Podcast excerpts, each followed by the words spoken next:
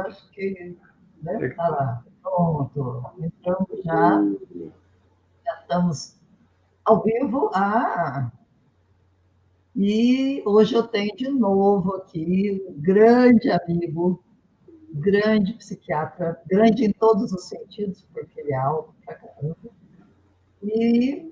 É... A produção também é alta, viu? Pode E nós vamos falar hoje, devido a esse mês, que é o Setembro Amarelo, né, que é dedicado justamente ao estudo e, e à discussão sobre suicídio. E aí o Dr. Wolff mesmo ele sugeriu que a gente hoje falasse sobre suicídio. Ele vai falar um pouco da experiência dele com os pacientes, o que ele tem observado o tema é muito sério mesmo e a gente não adianta querer fingir que não existe. Tá? É muito mais fácil fingir que não existe, né? E, e vamos tocar o barco, né? Agora, existe e o Dr. Wolff vai tentar ajudar para que a gente entenda um pouco mais disso. Vamos lá, Dr. Wolff? Maravilha. A ideia é sua. Então, esse, esse tema é, é próprio do Setembro Amarelo, né? Que é uma iniciativa da, do Conselho Federal de Medicina, junto com a Associação Brasileira de, de, Psiquiatria, né? exatamente para enfatizar a importância do, do suicídio na, na sociedade. Né? A gente, como nas outras lives, a gente tem falado muito sobre violência. E a ideia sempre é de ajudar que as pessoas identifiquem os traços para que respondam, reajam o mais rapidamente possível dentro dos limites de cada um, seja na violência doméstica, seja no assédio moral, no assédio sexual e hoje no suicídio. Né? É uma das formas de violência mais dramáticas que a gente tem e a ideia é sempre fazer o possível para que haja uma prevenção. Tá? Nem sempre a gente pode evitar, né? mas com certeza não é fingindo que é pouco frequente que isso iria facilitar a abordagem, né? Então, eu a questão do suicídio hoje, pela pela frequência, pela estatística é, no Brasil, mundial, ela é um sério problema de saúde pública. Pra vocês terem uma ideia, né? Eu vou ler aqui a definição do, do que é suicídio. Então, está é, é, escrito assim: é um comportamento, ou seja, o suicídio em si não é uma doença mental, ele é uma consequência de um comportamento deliberado, ou seja, é intencional, feito pelo próprio indivíduo, ninguém suicida ninguém, é o próprio indivíduo que se suicida, tá? E a intenção seja a morte de forma consciente e intencional, como eu falei. Mesmo que ambivalente, ou seja, mesmo que ele esteja na dúvida entre fazer ou não fazer, né? Isso faz parte do ato suicida, né? E ele crê que usando um determinado meio ele vai conseguir se suicidar, né? Não se trata de falta de vontade de viver, um desejo ativo, é um desejo ativo de pôr fim à vida, né? Isso é uma das coisas que é muito é, tem que ficar claro, porque isso faz com que a gente fique mais alerta, né? Eu vou dar aqui uma estatística que, que é uma coisa impressionante, né? A cada ano se suicidam no mundo entre 800 a 1 milhão de pessoas. Nossa Senhora. Tá vendo? Né? E aí tem, a, e aí tem uma, uma, uma estatística uh, dramática. Né? Isso representa uma morte a cada 40 segundos. Vocês já imaginaram? Nós estamos conversando aqui é, na live uma hora, quantas pessoas é, estão se suicidando?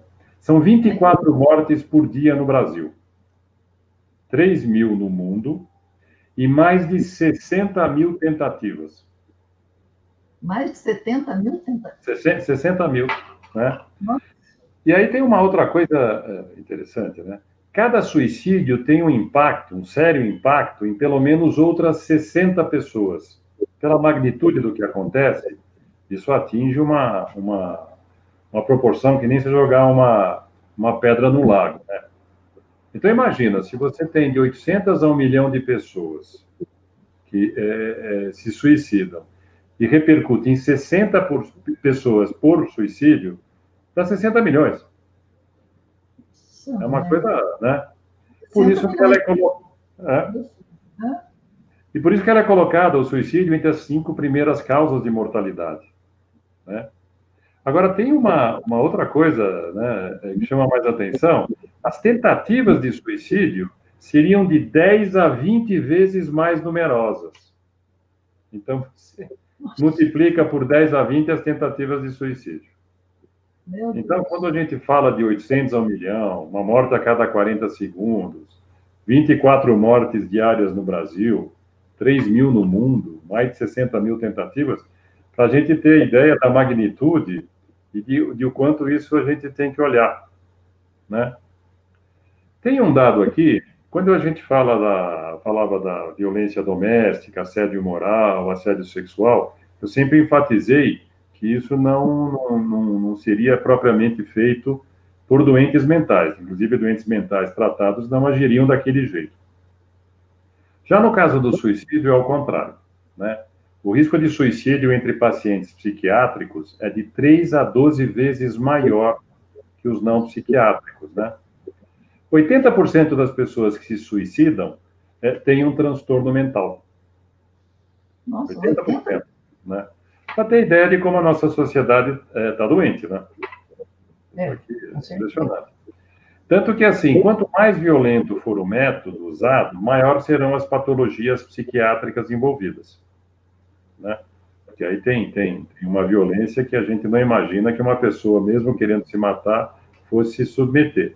Mas, assim, uma pessoa é, é, um surto, uma situação aguda, eventualmente pode atentar contra a própria vida de várias maneiras, né?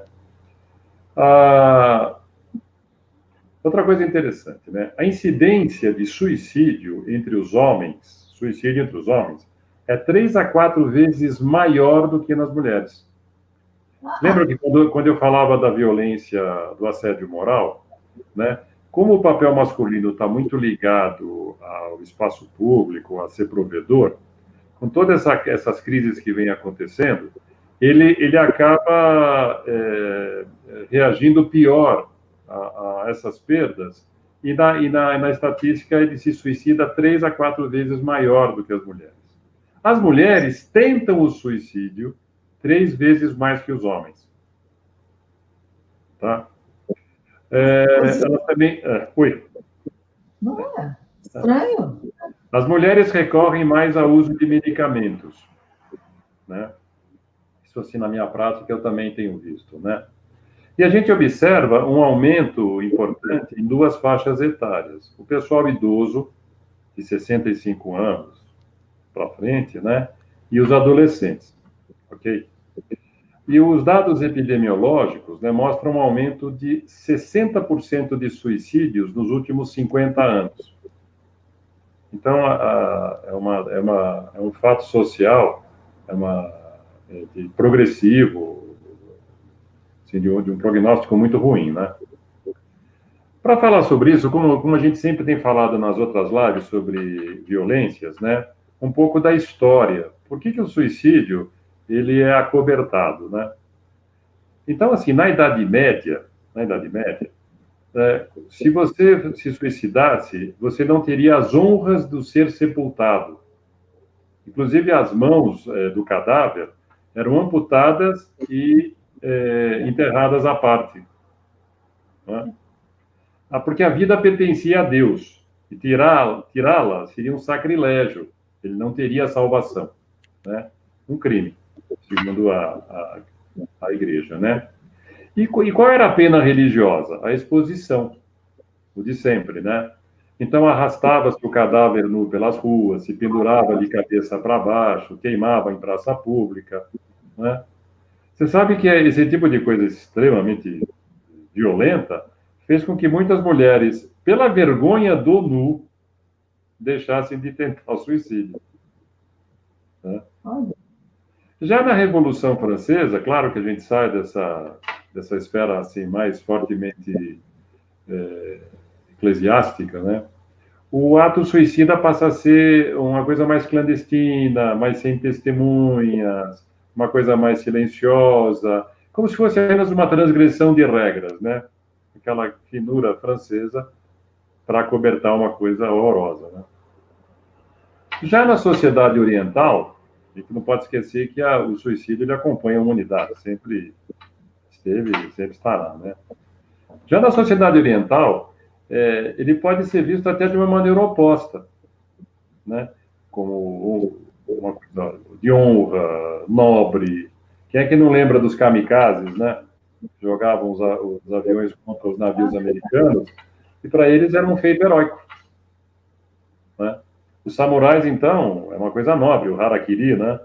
Aquela coisa quando o sujeito não consegue ou desonrou alguma coisa no critério lá da, da moçada, ele se mata. Eu não sei se é verdade, mas uma vez me contaram que, que no Japão não existe a palavra pecado, existe a palavra vergonha. Não sei se é verdade. Mas como a incidência de suicídio ali é muito elevada, né, eu não duvido nada, né? Eu também me lembro daquele, daqueles monges budistas na Guerra do Vietnã, que se, se imolavam, né? Pegavam fogo como protesto, né?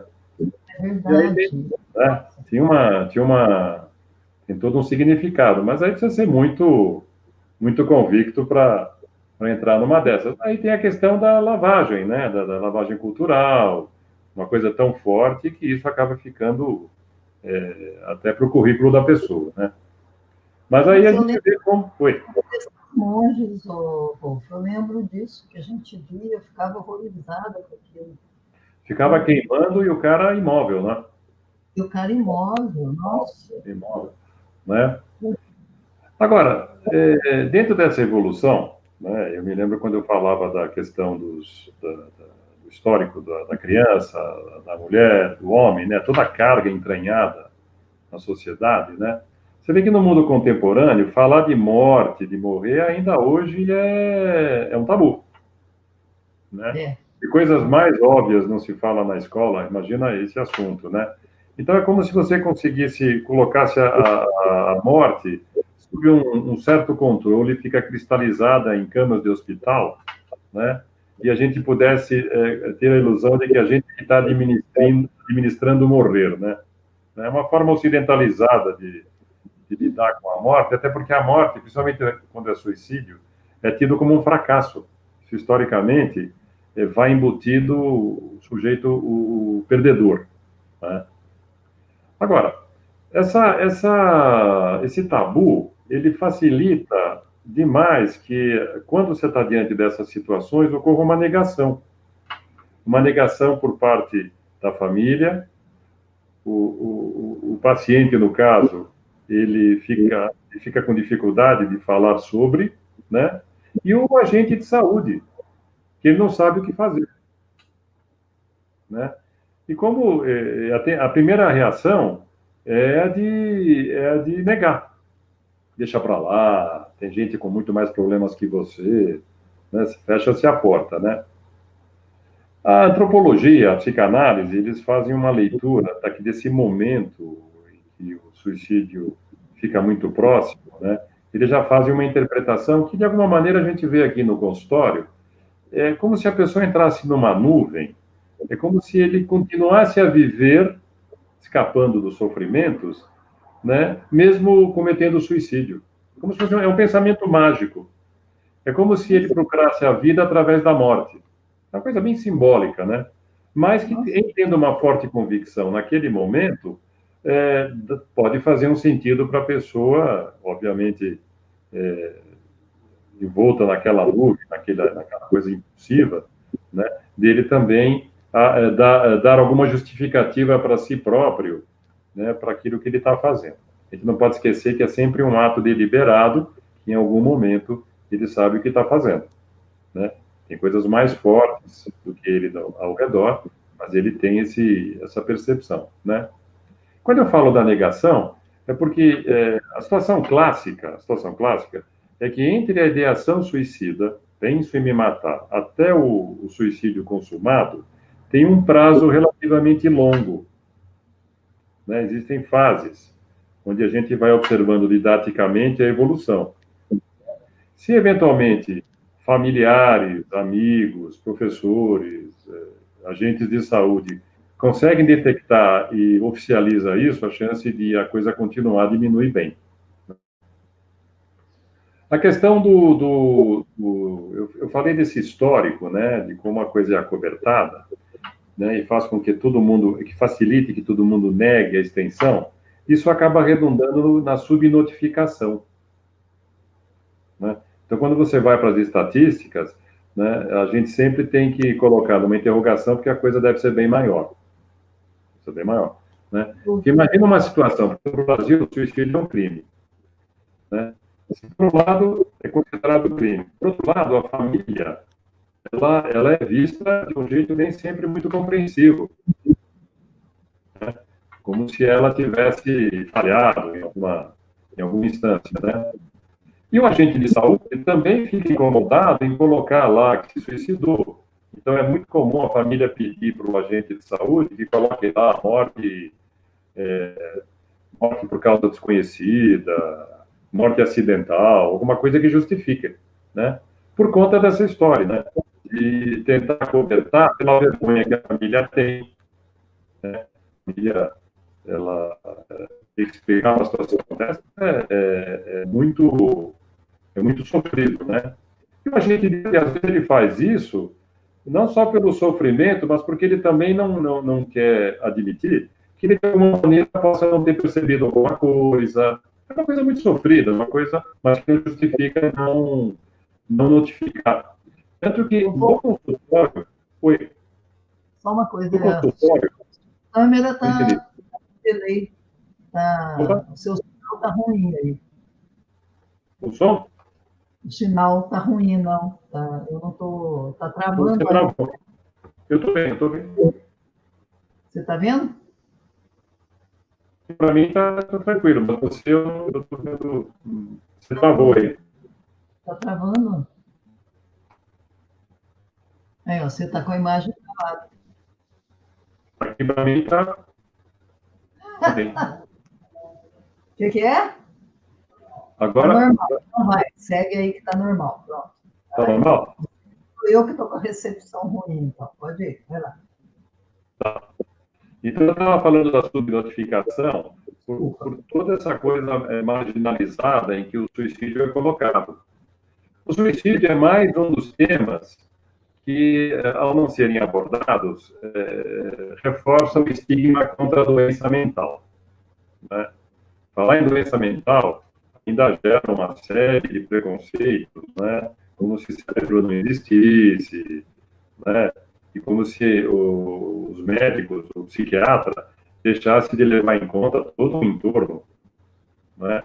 Mas é mais um exemplo de como tenta se olhar a doença mental de uma forma assim, mais clandestina, uma coisa mais como consequência, uma coisa assim, é, pode ser explicado por outro jeito, como se o cérebro não existisse. Mas a questão da, sub, da, da subnotificação, ela é, ela é muito frequente, sim. Ela é muito frequente, né? Por causa dessas variáveis. Falando um pouco dos grupos, né? Estava falando dos homens, né?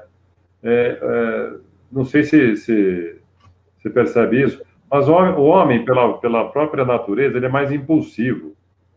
E ele, mas ao mesmo tempo, ele é mais cagão, não é? Ele tem menos tolerância ao sofrimento crônico. Não, não, não né? E ele e tem isso que a gente observa, acho que está melhorando, que ele demora a buscar ajuda. É muito frequente mais mulheres virem. Hoje vem mais homens, né? Mas é, ainda assim a, a, a... bem. No caso da perda de uma companheira, ele tende a lidar pior, né? Então é aquela coisa, né? Se, se uma mulher fica viúva, ela vai fazer o jantar. Se, de maneira geral, né? Se o cara fica viúvo, ele vai chamar, vai chamar uma pizza, né? né? Mas, assim, é, para a questão do, do, do, suicídio, a questão do papel laboral, como a gente fala, né? A necessidade do ser provedor, a incapacidade de, de prover, né? E, né, principalmente numa situação dessa de crise, onde muita gente perde de uma hora para outra emprego, acabou salário, né? Dentro, eu, deixa eu sempre lembrar uma coisa, isso que eu estou falando são, são condições necessárias, mas não são suficientes para se suicidar, hein? Isso aqui acontece com muita gente, não quer dizer que vai se suicidar, senão ia ser. Né? Mas, assim, a, em, suma, para o homem, o homem lida pior com o isolamento social né, e a solidão. Né? As mulheres, elas têm mais laços sociais, de maneira geral, né? Elas se enturmam mais, elas falam mais, elas entram em, em grupos é, de, com várias finalidades. Isso, de fato, faz uma diferença, principalmente quando você está mais... O teu círculo, círculo de, de, de, relacionamento ele fica mais restrito. Né? No caso dos idosos, isso é uma coisa que todo mundo vê. Né? Imagina, o idoso é aquela situação é, mais crítica, é, da onde o, o, o, sofrimento, o isolamento pode levar até o idoso a tentar o suicídio, principalmente pelo isolamento social e mais ainda pela dor e o sofrimento físico. Você pega o idoso que tem uma dor crônica, que está isolado, é, e isso dá, dá, não, é, não, é, difícil de entender a que ponto é, deve chegar o, o, aquilo que leva, leva um idoso a pensar em se suicidar, né? E outras coisas, né? Ele tinha uma importância na família, deixou de ter, ele se sente um peso para os familiares, né? E aquilo que a gente vê, infelizmente, né? Quer dizer, aquela, aquela, aquela charge clássica, né? Quando é pequenininho, o filho e a filha estão disputando a mãe, né? E quando está na ah. idade, um empurra para o outro, né? Nossa. Isso, infelizmente, é muito comum, né? E, e, e é trágico isso. Mesmo, a gente sabe que é, idoso, ele às vezes pode ser muito chato, mas é o, é o pai, é a mãe, e aí você tem que. Claro, eu né? Não, eu não entendo, sinto muito. Nossa. Não é? é, é. Mas é muito comum, né? Muito. Nossa. Agora, o, na questão do idoso, tem uma coisa que chama a atenção, até porque ele está numa situação mais extremada, o, é, porque é muito frequente você ter, ter tentativas até eventualmente chegar ao suicídio, né? Então, por exemplo, se você tem 20 vezes mais tentativas de suicídio para chegar a um suicídio consumado em geral. No idoso, isso vai de 2 para 1. Um. Ou seja, para cada uma, duas tentativas, ele consegue se suicidar. Né? Ou seja, está uma situação extremada, ele não tem muito essa, essa, esse tempo que, em geral, a gente observa. Tá? Isso é o que chama a atenção. Então, quando o idoso começa a sinalizar, né, através de palavras, de, de, de, de gestos, de atitudes, alguma coisa que coloque em risco, a gente tem que tomar cuidado. Né? Não precisaria chegar a esse ponto, mas, como gente estava conversando agora, né? Esse desamparo é uma coisa cruel às vezes, por mais chato que muito idoso seja. É, sabe né? disso, né? A gente espera que a gente não seja assim, né? Que a gente seja. Né? A questão dos adolescentes, esse é um outro grupo, né? Engraçado que na estatística ele põe adolescente como de 15 a 34 anos. É muito interessante. A gente fala muito da adolescência tardia. Eu vejo aqui, cara com 30 anos, dizendo: não vou sair da casa do meu pai. Tá, né? Então, assim, eu, eu estranhei no começo, falei, ah, ele não está muito longe, não, porque do jeito como a coisa está mais tardia, né? Claro, é coisa de velho, né? A gente vai comparando a nossa época, com 18, 20 anos, a gente queria sair de casa, né? Hoje, não, não, não é isso daqui, né? Mas ainda ficou. Oi. Tornou a casa muito confortável, né? Confortável, então... é verdade. É, talvez a gente quisesse ficar até os 30 na casa dos pais da gente, né? Você... Sabe, Mas você falou Hã? que em Taubaté, na Faculdade de Medicina, são vários os casos de suicídio, viu? Vários. Tem, tem, tem, tem, tem, inclusive, estatísticas em cima da, da, da população médica, né? Mas falando assim da questão do adolescente, 25% do total de suicídios são de adolescentes. 25%, né? Os motivos são aqueles, os, os habituais, mas que eles, né, nessa idade, eles tendem a, a, sentir de um jeito mais intenso, né?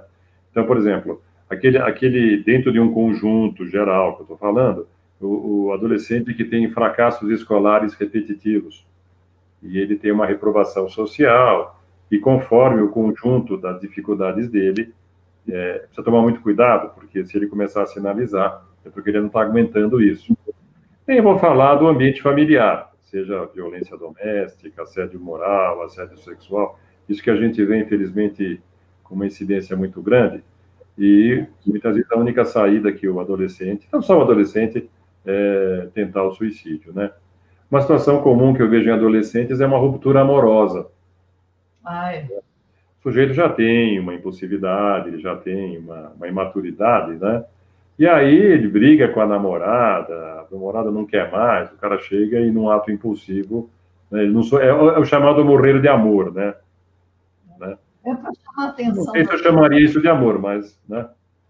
É para chamar a atenção do, do outro? Assim, ou... Então, na, na, isso pode acontecer, só que é muito frequente eles, às vezes, errarem na medida, né? Porque não é uma é. coisa totalmente consciente, né? Errarem na medida e aí, eventualmente, eventualmente, ou ficarem com sequelas ou morrerem mesmo, né? A questão da orientação sexual é uma outra coisa, é, hoje em dia, muito, muito comum, né?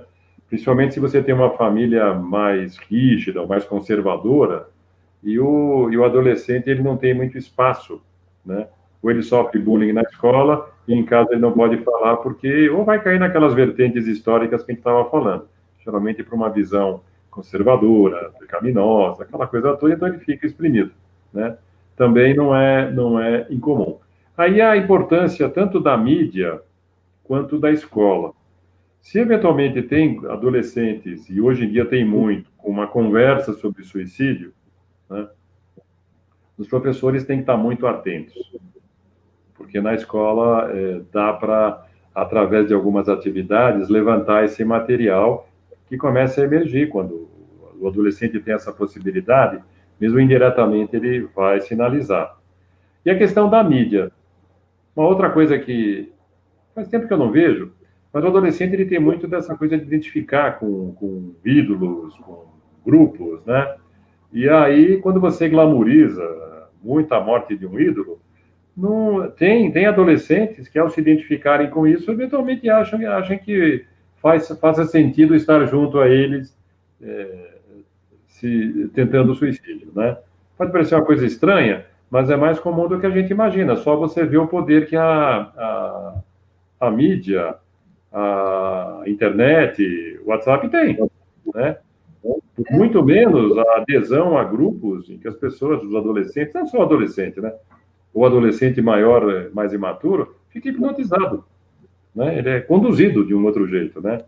Então, o papel da mídia e o papel da escola é muito importante para tentar quebrar uma legitimação de uma coisa que parece parece meio que assim compreensiva, né?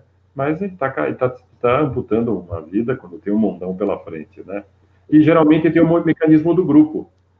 Então, é, isso a gente vê em outras doenças também, né? Tem o grupo das anoréxicas, tem o grupo é, das filiadas a, a, a, tal ídolo que faleceu, né?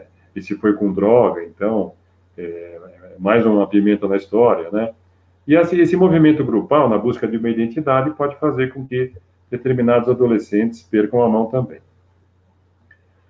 Falar de mulheres, assim, do grupo das mulheres, é o que mais a gente fala, porque se você quiser pegar um extremo que, que é, é, dá todos os dados de como funciona uma determinada violência, é pegar o grupo feminino. Porque as mulheres, historicamente, como eu tenho falado, né, são, foram muito, muito circunscritas, né? E, o, e os trabalhos que fazem, que eles fazem com idosas do meio rural, né, aquela idosa que não tem repertório, ela só sabe ajudar, só sabe trabalhar, e ela está sob o efeito de, no meio rural, de toda essa carga histórica que constrange a mulher, coloca no cativeiro, transforma ela num objeto. E, e muitas das, que, das idosas que tentam suicídio é exatamente porque ela não aguenta mais. Não estou legitimando, mas assim, a falta de perspectiva num ambiente, imagina, no ambiente, eu digo rural porque ali é onde você pega a amostra mais grosseira do que é, é violentar uma, uma pessoa, um gênero, uma classe social, né? Você pega a coisa mais no, no, no, no, é porque fica, concretão. Fica, vira uma prisioneira, né? Da, ela vira uma prisioneira da situação, sim, né? Sim, sim, sim. Né? É, a gente fala que mãe é uma instituição, né? Mas tem limite, né? Que tem a gente Não, vê uma, tanto que a gente vê com os idosos e tal, né? Parece que assim, coração de mãe e tal. É, mãe, quando tem coração muito aberto, ela, tá, ela tem problema. Ela não coloca limite. Né? Assim como tem a mãe ao contrário, né? Que vive a vida da filha, vive a vida do neto, e aí fica invadindo, né? Em nome do amor, também está com algum problema. Né? É, é, dos fatores preditores, né? Eu falei de alguns sociais, mas tem uns que são que a gente vê com uma certa frequência. aposentadoria, né? Eu já vi pessoas pensarem em acabar com tudo, porque eram, eram executivos que viajavam todo mês para fora, uma vida ativa, um reconhecimento social, grana. De repente, o cara, pela idade, ele acaba tendo que vestir o pijama. Ele não se preparou. Né? Nunca está 100% preparado para isso. Mas é dramático, né? porque, imagina, ele no começo ele acha um alívio, ele acha que ele vai ser um consultor chamado por muita gente, e depois ele percebe que, que uh, ele já não tem mais essa, essa presença toda. Né?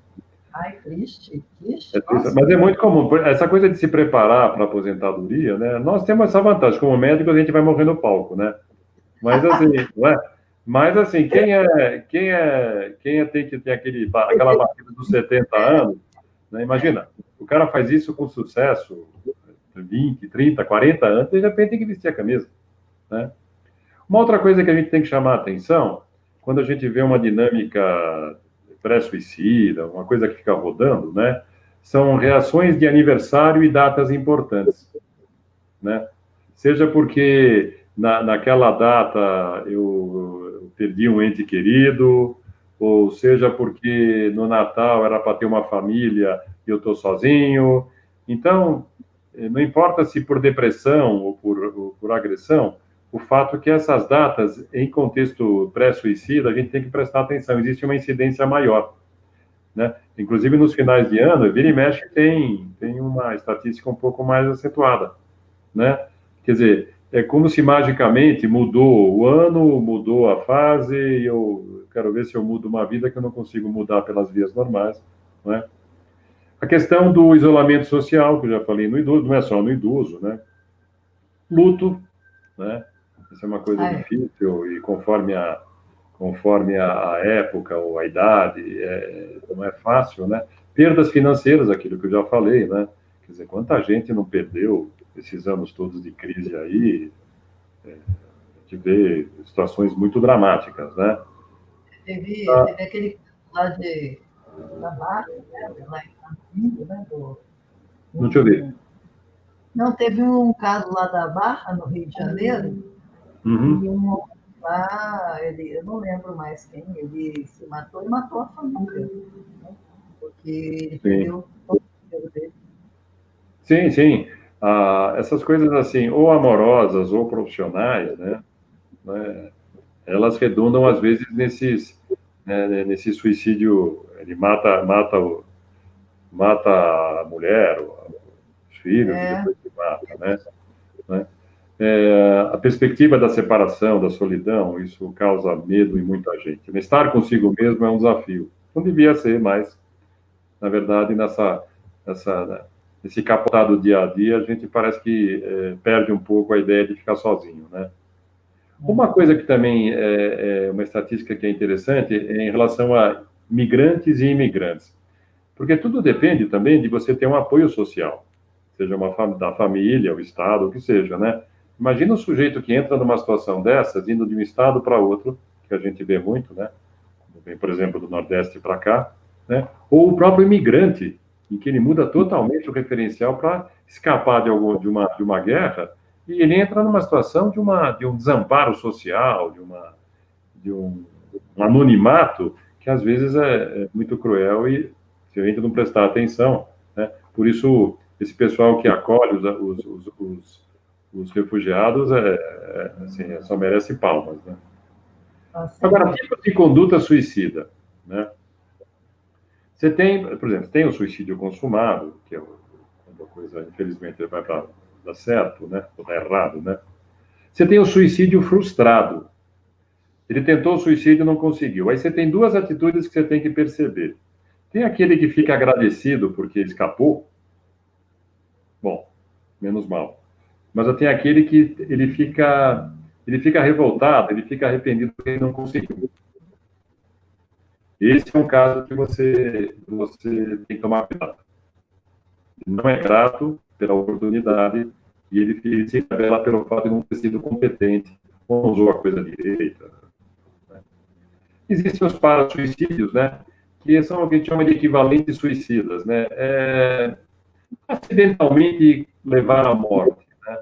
Então, tem, tem pessoas que, do jeito como se cortam, do jeito como dirige, do jeito como se mete em esportes radicais, você olha assim e fala assim, esse cara, ele tá, ele tá, ele pode às vezes cortar um pulso mesmo, ele pode bater o carro na, na, na, na estrada, né? ele pode cair lá do, do rapel, que seja, porque a gente vê que ele, ele sem querer querendo, ele sai de, de, ele deixa de ter atitudes de proteção.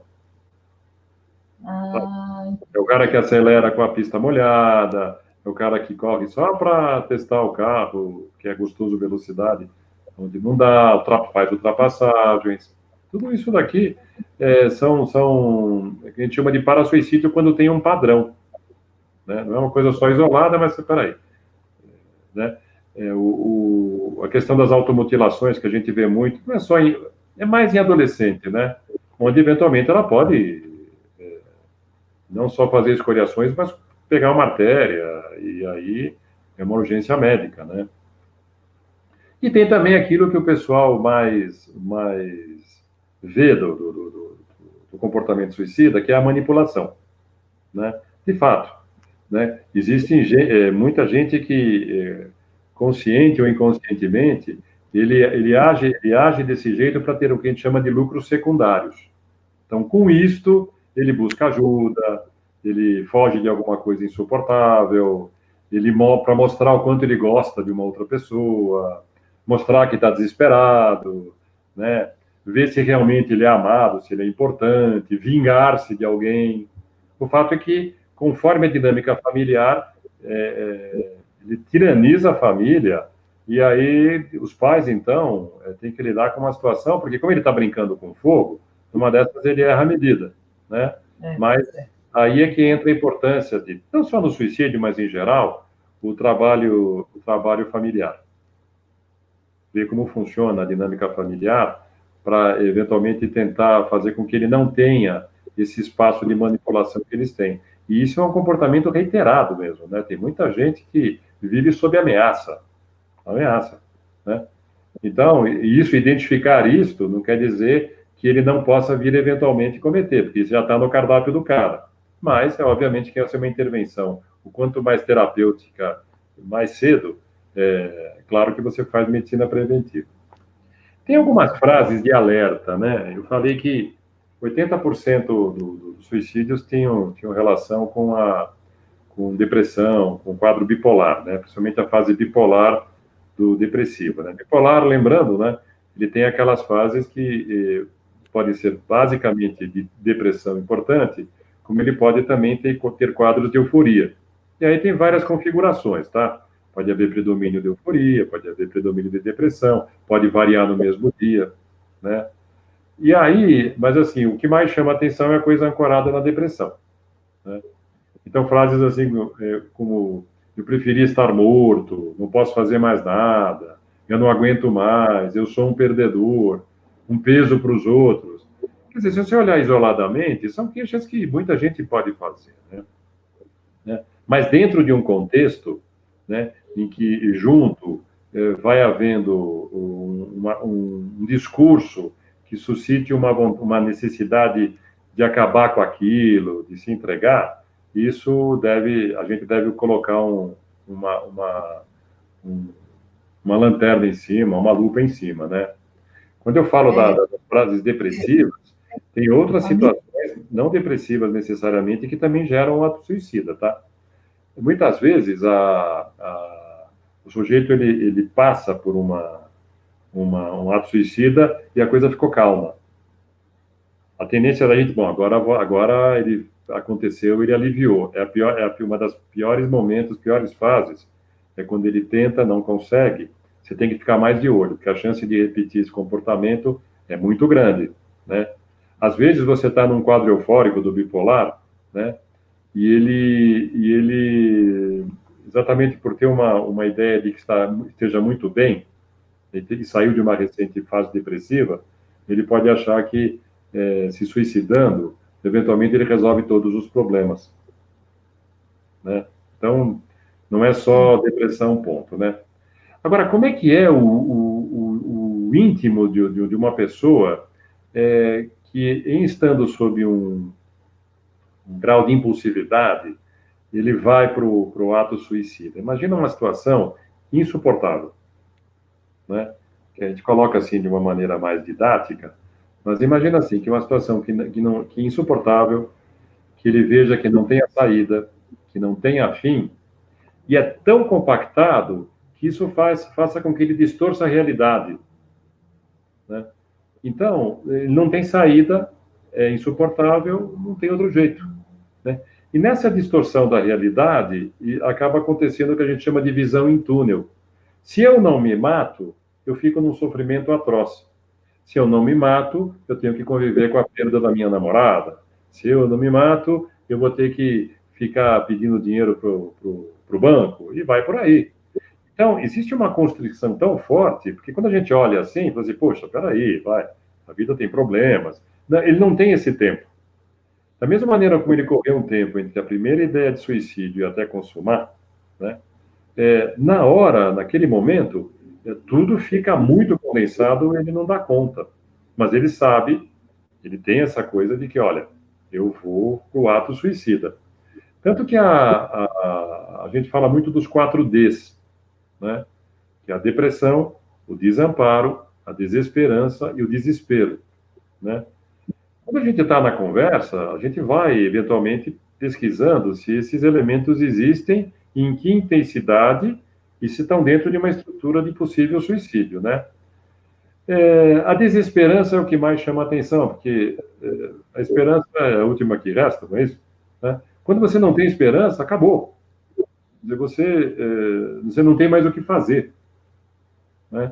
Então, quando eventualmente é, uma pessoa traz esse limite, como se existencialmente tivesse acabado o tempo, né?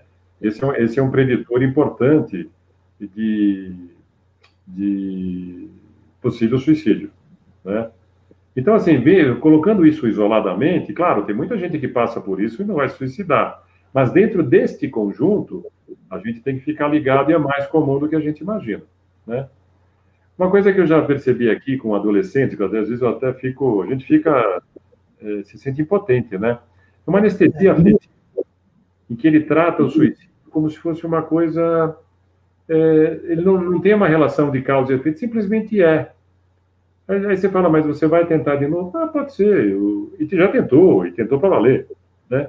Aí você fala, bom, deixa eu amarrar esse cara na parede, botar os pais do lado, né? Mas, assim, sabe aquele risco iminente em que ele não avalia as consequências, mesmo já tendo feito? Então, essa anestesia afetiva, claro que isso cursa com baixa estima, é, sentimentos de culpa, né? Mas quando você fala para a pessoa assim, como é que você avalia isso que você já fez? Parece que você eh, está falando nada. Ele fala, fala assim, não. E isso, isso dá um frio na espinha, né? Os pensamentos ligados à morte. Eu tive um paciente há muitos anos atrás que ele, como é que ele se referia ao tema morte? Ele fazia piadas com a morte, mas era muito reiterado, né? E começou a chamar a atenção na escola. Né? E o pessoal chamou, né? E tinha uma estrutura familiar toda disfuncional, né? E aí, pega daqui, pega de lá, conseguiu se tratar, já estava num quadro depressivo importante, mas mascarado, né? Muitas, muitas das depressões são mascaradas, né? É, aquilo que eu falei, né? A, a questão da visão em túnel, é, isso que eu estava dizendo há pouco, né? Você não tem uma conversa em que ele é, é, inclua as experiências da vida como num processo de aprendizado. Ele logo se frustra não quero mais. Então ele vai fechando as portas. Já, aí você fala, bom, mas tem um lado legal isso daqui, né? né? E a, a... Tem uma pergunta aqui. Suicida tem plena consciência dessa atitude ou, no fundo, espera que não dê certo? Então, É aquilo que eu estava falando, Alexandre. Né? A ideia de que não dê certo é a torcida que a gente tem para que ele esteja só manipulando, que já é muito complicado. Mas ele tem consciência dessa atitude, tem o grupo que pode manipular, mas mesmo esse, né, é, é, ele corre riscos, porque muitas vezes isso dá em sequelas ou mesmo morte. Então tem as duas coisas. Tem, pode, ele pode até no fundo querer que não dê certo, que é o, é o que eu estava falando da ambivalência. É, é, mexer com ambivalência é, aquele, é mexer com aquela coisa que de um lado ele quer se matar e de outro lado ele tem dúvida. Esse espaço do em dúvida é onde a gente tenta puxar o lado saudável dele para ver se ele consegue subir na montanha e ver melhor o que está acontecendo, porque se tiver tudo tudo naquela constricção que eu falei, ele não consegue ele não consegue decidir, né? A questão da ambivalência, então, é uma coisa que você tem que perceber na conversa, se ele fala que quer, mas ao mesmo tempo tem dúvidas, né? E se ele tem dúvida, a gente tenta ver se isso redunda numa, numa chance de trazê-lo para sair desse, dessa coisa de possibilidade suicida, né? Aqui, ó, deixa eu ver. Ah, conduta do profissional de saúde, né? Você lembra que eu falei historicamente? Isso é, isso é para todos os lados, é constrangedor. É colocado, isso dá medo, isso é acobertado. Se o, o, o, agente de saúde, eu falo agente de saúde porque é muito frequente não, não ir para o psiquiatra de vez. Geralmente é na atenção primária, né? E aí, muitas vezes, aquele médico, ele pode não ser psiquiatra, mas ele tá, pode estar perfeitamente treinado a a pelo menos olhar e ver se a coisa pode ser mais séria do que a gente imagina, né? Então, é, é, às vezes é contraditório para o agente de saúde, porque às vezes ele está treinado para salvar a vida, para ajudar, e vem um cara que fala, eu quero acabar com a minha vida, né? Fica uma coisa, é, bom, como é que eu lido com isso daqui, né? E tem que acolher. O que acolher significa, muita gente fala, dizem, ah, se eu começar a falar sobre suicídio, eu vou induzir o cara. É o contrário. É o contrário, né? Você tem que inquirir diretamente o cara. Coisa do tipo, você se sente triste, ninguém se preocupa com você, você sente que não vale, vale a, a vida não vale a pena, já pensou que seria estar morto do que vivo, sabe? A ideia é exatamente oficializar, porque de alguma maneira é o que ele está buscando, né? Tanto que ele vai sinalizando. E isso é, é, é aí que você tem que fazer, né? E se você sente que eventualmente a coisa está num patamar, você tem que, se existe risco de suicídio, é, você, existe notificação compulsória, você tem que avisar a família, você tem que. Ah, é? É, tem que. Você não pode, né? Porque depois você vai falar que, ah, é por, por ética, ele falou comigo, eu não vou falar, mas nós estamos lidando com uma situação, limite, né? O que pode ser limite, né? Agora, o, o, avaliar esse grau é uma, é uma coisa que você precisa, primeiro, ao identificar, separar um pouco de todos aqueles preconceitos que a gente carrega historicamente, de que isso é errado, que isso é pecaminoso, né, que isso tem que ser marginalizado, que isso é coisa de, de, de filhinho de papai, ou, de, ou, do cara que não tem o que fazer, que se quiser estivesse trabalhando ia pensar assim. Não, não é isso. Nós estamos falando já num, numa outra esfera que não é da conversa habitual. Você tem que estar muito atento que o centro é ele, é a pessoa. Né? Uma, uma, uma outra questão aqui, ó, é, quando você, como é que você avalia é, na, na, conversa, nas consultas, esse estadiamento, né? Então, se ele tem tentativas anteriores de intenção de morrer, né? Se a, se a ideia de suicídio ela é duradoura. Ah, eu pensei em 1918, não, pensei, mas, mas se é duradouro, né? E uma coisa que é um forte preditor de suicídio é quando ele, ele imagina a morte com muita frequência.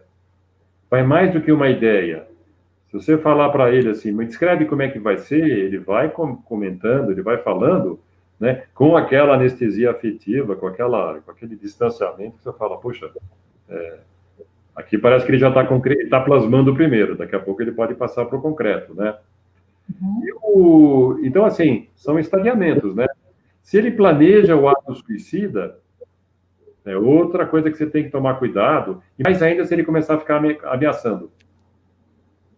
Então, se é duradouro, se ele imagina constantemente como seria, se ele planeja, se ele começa a ameaçar, você vai vendo que tem uma evolução, né? Tanto que é, muitos, muitas pessoas têm é, alguns comportamentos, assim, cartas de despedida, né? um desejo súbito de fazer ou de mudar o testamento, né?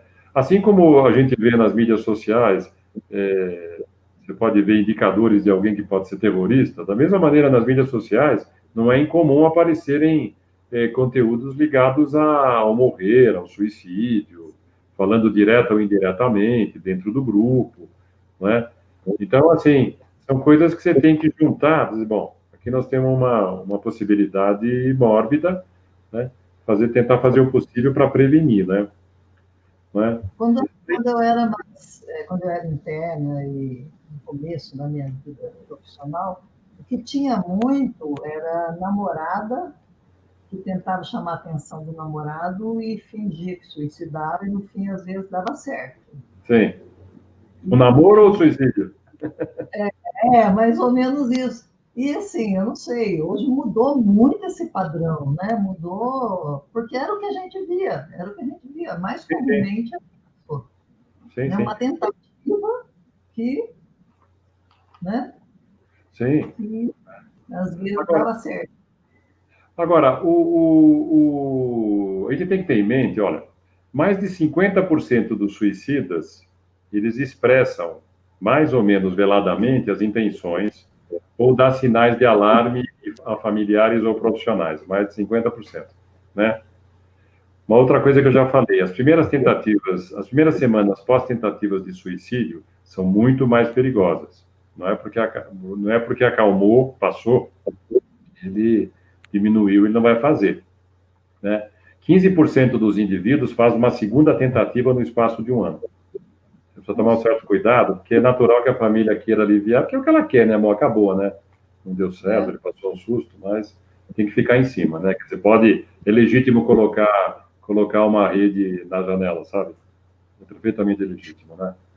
É, Aquilo que eu falei, se ele está agradecido, se ele se sente fracassado porque não conseguiu, né? Se ele vive com vergonha, né? Reprovação pelos familiares, né?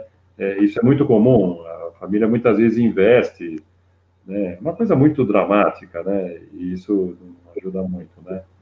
Apenas 25% dos estudantes vão contar para um adulto se um amigo teve ideações suicidas. Né? Ai, Geralmente é entre amigos, né? Aí que entra o papel um pouco da escola, são temas como outros que a gente tem falado aqui, tem que a escola é aquela história, né? Isso, isso nós estamos falando da vida, né? E não tem nenhuma abordagem. Não tem nenhuma abordagem, você não vai fazendo que, que a criança, o adolescente, ele tenha um espaço onde ele possa trocar experiência. Muitas vezes aí aparece algum indicador, né? A questão da relação entre profissão e objeto de suicídio, né? É óbvio que se eu atendo uma pessoa que é policial, primeira coisa que eu vou pedir para o cara tirarem a arma do cara. Né? Médico. Médico, pela facilidade de ter acesso a medicamentos, né? É, é, é, é um risco danado, né? Aliás, a, a, eu vi outro dia uma live do, do doutor Alexandrina Meleiro e o professor Dali, é, Calil do Alibe, trazendo uma estatística que assim, eu também fiquei, me chamou a atenção um trabalho feito nos Estados Unidos, acho que não sei se 2017 ou 2018, em que, estatisticamente, naquele ano, 400 médicos tinham se suicidado. Nossa! Né? Né? E essa relação de droga e, e, suicídio em médicos é muito elevada. Né? Principalmente, eu, na nossa época, eu tinha muito alcoolismo, né? Acho que ainda tem, né? O pessoal glamoriza, não, porque ele está lidando com a morte. Então, não tem nada disso tem um transtorno por baixo e o cara não conseguiu se tratar ou não procurou ajuda.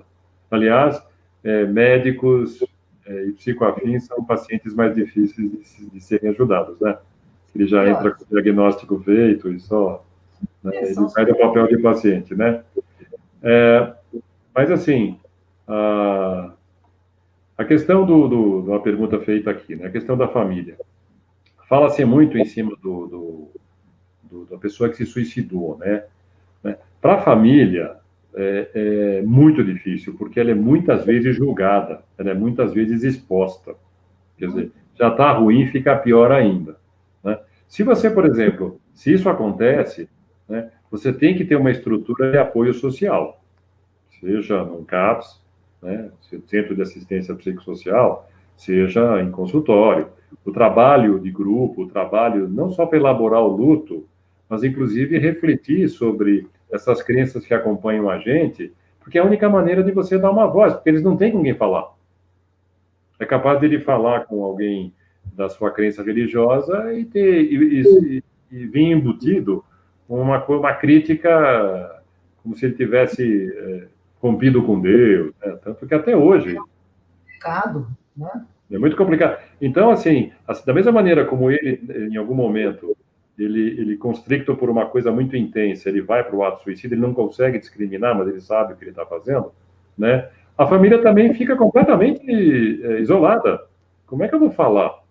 Como é que eu vou explicar? Então, é uma mistura de, de, de vergonha, de medo, de raiva.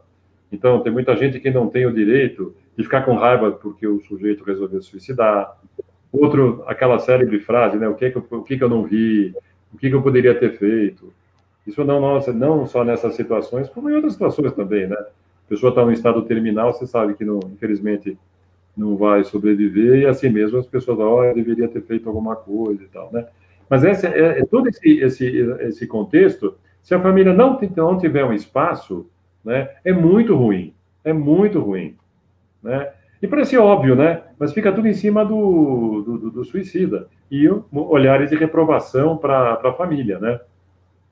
Então, assim, sem entrar muito em é, noções acadêmicas ou em, em, em, quadros psiquiátricos, a ideia é, é passar como ao, o entorno dessa situação é muito dramático, é muito sofrimento, né? E que se a gente não sobe na montanha e vê todas as variáveis envolvidas, você faz um julgamento fácil. E hoje, olhar, é, ouvir, principalmente em consulta de cinco minutos, não vai dar. Não vai dar. Não dá, né? Mas é o que a gente tem para o jantar. Né? Então, assim, é, é, muito importante que a gente tenha consciência de que isso não é infrequente. Né? Eu disse, eu coloquei aqui, volto a dizer, condições necessárias mas não são suficientes. É um conjunto. A, a questão do transtorno de, de humor subjacente, a 80%, é muito significativo. Esquizofrênicos também, cerca de 10% se suicidam. Né? Esquizofrênico tem, é uma outra patologia, ele está muitas vezes fora da realidade, né? E aí ele não avisa, não tem aquela didática que eu estava passando para vocês, né? Uma coisa que é o terror da, das mães, é, não só em relação ao suicídio, mas a é, determinados comportamentos de, referentes a transtornos de personalidade, é quando você tem uma somatória impulsividade, agressividade e pior se vem com droga. É Porque o, a, o, o, impulso, ele vai, ele pode durar minutos, como ele pode durar horas. Então, se você já é uma pessoa é, instável, se você tem uma tendência a ser mais impulsivo, né? inclusive agressivo, você, a chance de você, é, com o controle de, de, dos seus impulsos, atentar contra você é muito maior, é muito grande. Né? A gente não pode esquecer que as drogas, o álcool, por exemplo, ele tem um efeito no cérebro de inibir o controle de impulso. Ele, ele, ele, ele rebaixa. Por isso que se você somar, o sujeito já é impulsivo, já é imaturo, é agressivo e ainda não tem o freio, né? Por isso que é muito comum é, isso dar em tragédias, né? Só um adendo, né? Quando a gente fala de droga, é uma coisa que a gente sempre insiste, ninguém usa a droga por esse ou por aquele motivo, hein, gente? É a droga pela droga, né? Uma droga, ela tem um sistema todo de recompensa, de alívio, mesmo que transitório, é isso que faz a pessoa usar. Ninguém bebe porque é, é, perdeu um milhão ou ganhou um milhão. Se ganhou um milhão, ele vai comemorar. Se perder, ele também vai, ele vai beber. Então, isso é uma noção que a gente sempre passa, porque as pessoas tendem a achar que, se não fossem as circunstâncias, não tem nada disso. A responsabilidade ah, do sujeito. É tá? Mas essa, essa coisa da impulsividade, da, da agressividade, né, a questão com ou sem drogas, costuma vir muito com drogas, Isso é um terror para pais, né? Porque isso quando dá em adolescentes, eles não têm noção das consequências. Ele não pensa, né? É, ele não pensa. E isso é uma outra coisa, né? Que é uma coisa que é, pega em parte o que a gente vê muitas vezes quando eu descrevia aquela anestesia afetiva, aquela coisa que parece que não é com ele. Ou ele trata com uma naturalidade assim, que tá bom. Isso daqui nós estamos numa, numa, numa situação de risco. Mas é isso que eu, que eu queria falar, não sei se o tempo já foi. Né? Já foi. É, é, e aí, aí, qualquer coisa, depois eu respondo se eu souber também, né? É, homossexual também tem maior incidência? Ou... Tem. Os grupos, os grupos, os grupos é, marginalizados, eles sofrem várias, várias é, agressões além do, do, do, dos outros grupos, né? A reprovação, a marginalização e a própria agressão direta mesmo faz com que a incidência seja maior, né? Além daquela situação que eu contei, eu tenho pessoas aqui que, por exemplo, com uma orientação sexual e diferente e não conseguem falar com a família porque a família eles têm uma, um, um medo absurdo da reação porque são famílias rígidas, conservadoras, né? né? Se para nós que não que lida com isso, que tem que fazer um exercício de amadurecimento, imagina para essa estrutura que não tem saída, quer dizer. É... Não, sim, tem. São, são populações exatamente por isso tidas como mais vulneráveis em todos os sentidos. Muito bem. Pegou? Muito, muito bom. Nossa, foi ótimo. Tá bom, gente? Olha, eu não sei se... que a gente tenha conseguido atingir as pessoas aí. E... É, eu, tenho, eu, tenho, eu só queria fazer uma última coisa, uma conclusão aqui. Os que tentam é, os que tentam o suicídio sofrem uma dor psíquica insuportável. Eles não são covardes ou valentes. Né? As pessoas tentam jogar desse jeito, né? Então, é, o pessoal costuma dizer assim, conviria inverter o dito popular, enquanto houver vida, haverá esperança. No caso da desesperança, a ideia seria inverter. Enquanto houver esperança, haverá vida. Né? Ah, Por causa disso. E uma menção aqui para o CVV. Esse 188 salva muitas vidas. Né? se em algum momento a gente puder trazer aqui para a associação alguém do CVV para contar a experiência, é muito interessante, porque eles estão. O 188 está de noite, todos os dias da semana, e, e às vezes você consegue aquele tempo precioso para lidar com aquela perspectiva de impulsividade, né? E aí é, poder ajudar. Sim, tá bom? Senhor. Né? Tem uma cartilha da Associação Brasileira de Psiquiatria, não sei, eh, mas seria interessante, tem as pessoas é, entrando em contato com a Associação Brasileira de Psiquiatria, se isso é possível de vocês terem, porque é, é uma, embora tenha termos técnicos, ela é muito didática, muito pedagógica, isso pode dar elementos para as pessoas, assim, se conscientizarem, né, terem mais dados professores, né, Wolf? Não só para pais, mas professores. Essa sim, sim.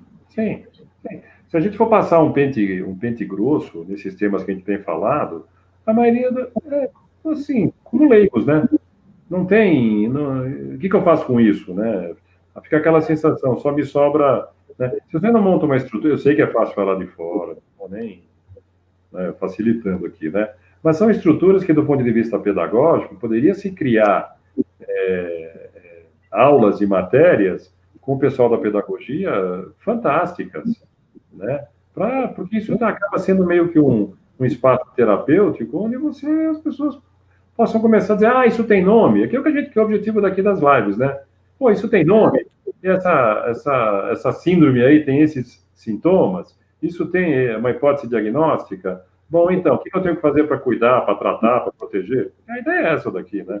Porque são situações, como no caso do suicídio, a ideia é, é prevenir, né? Nem sempre a gente consegue, né? Mas é, se a gente prestar mais atenção em algumas coisas, acho que fica um pouco menos difícil.